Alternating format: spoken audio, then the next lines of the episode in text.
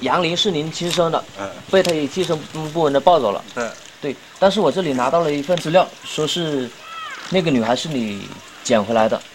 那个都是一些是伪造的，都是伪造的。嗯，你看一下这个申请，他说是你捡到了一个小孩，自愿送到。这个说话略带口音、控诉材料伪造的男人，名叫杨礼兵，来自湖南省邵阳市隆回县高坪镇。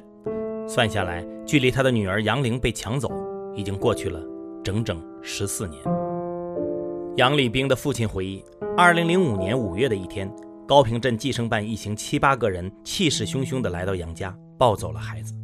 他们的理由是杨家没有交社会抚养费，这是个非法婴儿。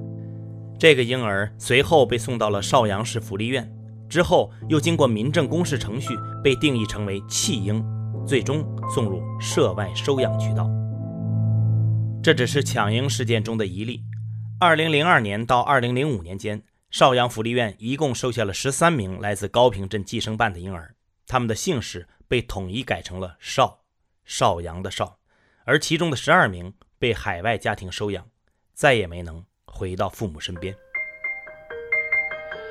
大家还记不记得今年五月初？被媒体曝光的湖南省邵阳市邵氏弃儿事件曾经震惊全国。There's nothing in the laws that allow government officials to snatch children. 这次财新的新世纪这个杂志啊，公布这个可重磅炸弹的邵氏。当时这篇报道的编辑财新传媒常务副主编张晋，仍然记得八年前记者上官皎明爆出这个选题时的情景。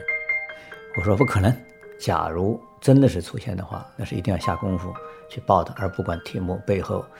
有什么样深不可测的东西？